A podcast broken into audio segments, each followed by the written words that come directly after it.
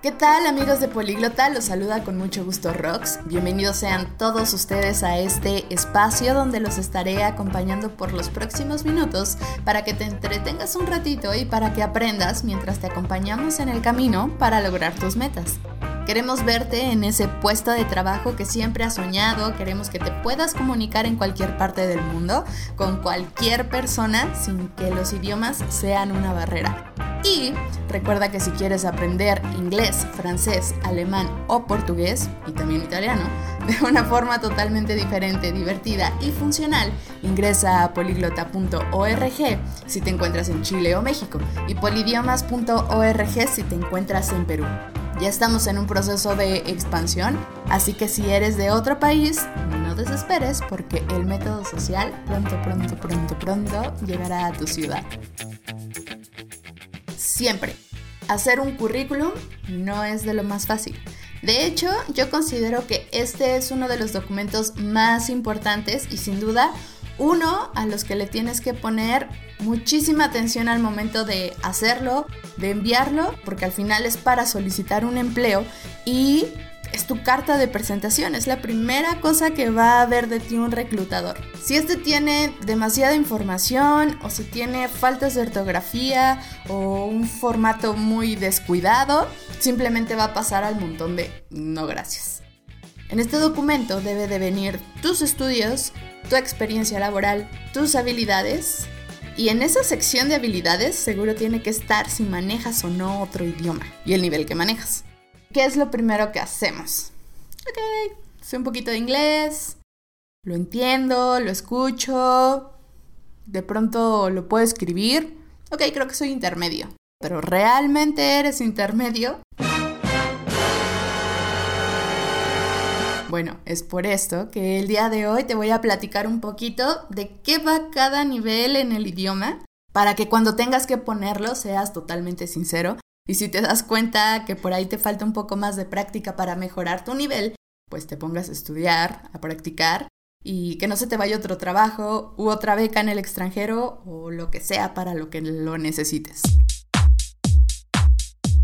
En Políglota nos basamos en el marco común europeo de referencia para las lenguas, que es el estándar internacional que sirve para medir el nivel de comprensión y expresión oral y escrita en una determinada lengua. Este se utiliza en todo el mundo para definir las destrezas lingüísticas de las personas en una escala de niveles que van desde un A1, que es un nivel básico, hasta un C para aquellos que dominan ya el idioma como si fueran nativos. Este marco, además, delimita las capacidades que el alumno debe de tener bien dominadas en cada uno de los niveles para las categorías de comprensión, habla y escritura. La comprensión va a integrar las destrezas de comprensión auditiva y comprensión de lectura. La categoría del habla integra la interacción oral y que realmente te puedas comunicar con otros. Y la escritura, bueno, pues que puedas comunicarte en otro idioma también de forma escrita. Entonces, ¿qué es lo que se califica o se evalúa o las habilidades que requieres para pues avanzar de un nivel a otro en el idioma? Requieres la comprensión auditiva, comprensión lectora, interacción oral, expresión oral y expresión escrita. Entonces, vámonos de lleno con los niveles.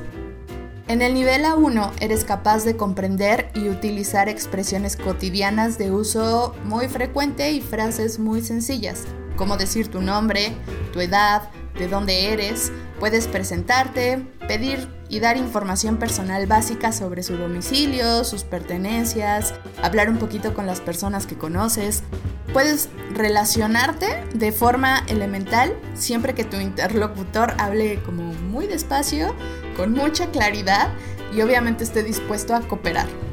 En el nivel A2, que sigue siendo básico, Aquí vas a ser capaz de comprender frases y expresiones de uso frecuente que son importantes como eh, información básica sobre ti mismo, sobre tu familia, compras, lugares de interés, ocupaciones. Aquí vas a poder comunicarte al momento de realizar tareas simples y cotidianas, ya que comienzas a manejar otros tiempos verbales Entonces aquí también ya puedes hablar de tus vacaciones pasadas, puedes hablar de describir lugares que has visitado en el pasado, lo que hiciste por la tarde en el trabajo o en tu anterior trabajo.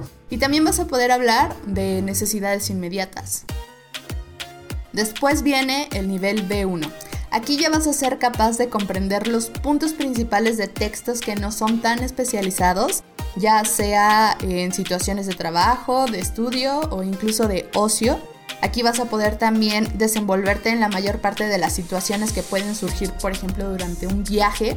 Ya vas a poder redactar textos sencillos y coherentes sobre temas que te son familiares o en los que tienes a lo mejor un interés personal. Y también ya vas a poder contar tus experiencias, acontecimientos, deseos, aspiraciones y también vas a poder justificar brevemente tus opiniones o vas a poder explicar tus planes, a lo mejor qué vas a hacer por la tarde o qué vas a hacer la próxima semana, por ejemplo. Después ya viene el nivel B2, que este ya es un intermedio pero más avanzado. Y aquí tú ya te vas a mover como pez en el agua, ya vas a tener muchísima más confianza, ya vas a ser capaz de entender las ideas principales de textos más especializados que traten de temas tanto concretos como abstractos, incluso si son de carácter técnico, siempre que obviamente estén dentro de tu campo de especialización. Aquí ya vas a poder relacionarte con hablantes nativos con un grado suficiente de fluidez y naturalidad, de modo que la comunicación se realice sin esfuerzo por parte de ninguno de los dos interlocutores. Aquí ya vas a poder producir textos claros y detallados sobre temas diversos, así como defender tu punto de vista sobre temas generales, indicando los pros y los contras de los temas que quieras hablar. Y por último el nivel C. Aquí ya no pensarás tanto lo que tienes que decir. Bueno, ¿cómo lo vas a decir? Porque ya sabrás expresarte de forma fluida y espontánea sin muestras muy evidentes de esfuerzo para encontrar la expresión adecuada. Muchas veces cuando estamos aprendiendo al faltarnos vocabulario o pensarlo primero en español y luego pensarlo en el otro idioma hace que nos tardemos un poquito en decir lo que queremos pero en este nivel ya vas a poder hacer un uso flexible y efectivo del idioma para fines sociales, académicos, profesionales. Ya se van a poder producir también textos claros, bien estructurados y detallados sobre temas de cierta complejidad. Y vas a poder mostrar también un uso correcto de los mecanismos de organización, de articulación y cohesión de un texto. Entonces aquí también, por ejemplo, vas a poder comprender con facilidad prácticamente todo lo que oyes, todo lo que lees, ya no se te va a dificultar escuchar ciertos acentos, podrás expresarte espontáneamente y con fluidez y con un grado de precisión que te va a permitir diferenciar pequeños matices de significado, incluso en situaciones de mayor complejidad. De pronto, el acento de un americano no es el mismo que el de alguien de Inglaterra y mucho menos uno de Australia. Pero en este nivel ya no vas a tener ningún problema para desenvolverte naturalmente con cualquier persona, en cualquier lugar y en cualquier contexto. Ahora, es importante recalcar que si vas a aprender otro idioma, requieres de práctica, como lo dijimos al principio, aprender otro idioma es una habilidad. Una habilidad se define como la capacidad de una persona para hacer una cosa correctamente y con facilidad. ¿Y cómo logras hacer una cosa correctamente y con facilidad? Bueno, pues con práctica. Hacer un deporte, aprender a nadar, a tocar un instrumento, a cocinar, hablar un idioma, todo es con práctica. Y como ves, para avanzar de nivel en el idioma, requieres comprensión auditiva, comprensión lectora, interacción oral, expresión oral y expresión escrita. Y es por eso que aquí en Poliglota nosotros siempre hacemos énfasis en que debes practicar y te vas a equivocar en el camino, eso es obvio, nadie que haga un panqué le va a salir delicioso a la primera.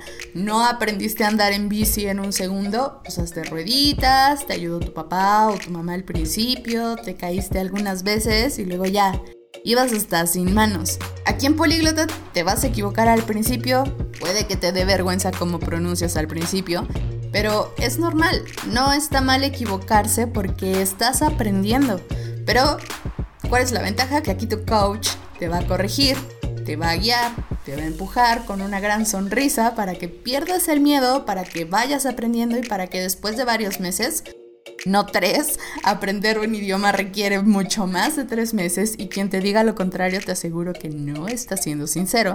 Eh, después de algunos meses de suficiente interacción y práctica, te prometo que vas a poder ahora sí poner en el, en el currículum el verdadero nivel que tienes en el idioma. Así que, pues nada, si quieres conocer tu nivel en el idioma y más del método social, no olvides ir a nuestra página poliglota.org o polidiomas.org si te encuentras en Perú. Déjanos tus datos en el formulario y un asesor se comunicará contigo para platicarte cómo funciona el método social de Políglota.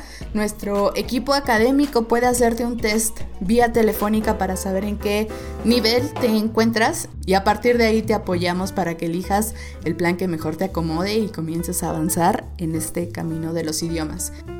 Esto es todo por hoy, no olviden compartir este podcast, métanse a nuestro Facebook, todos los días tenemos nuestras training classes donde totalmente gratis durante media hora podrás tener una probadita de nuestras clases y aprender una estructura nueva de distintos idiomas. Recuerda, perder el miedo es el primer paso, yo soy Rox, nos escuchamos pronto, adiós.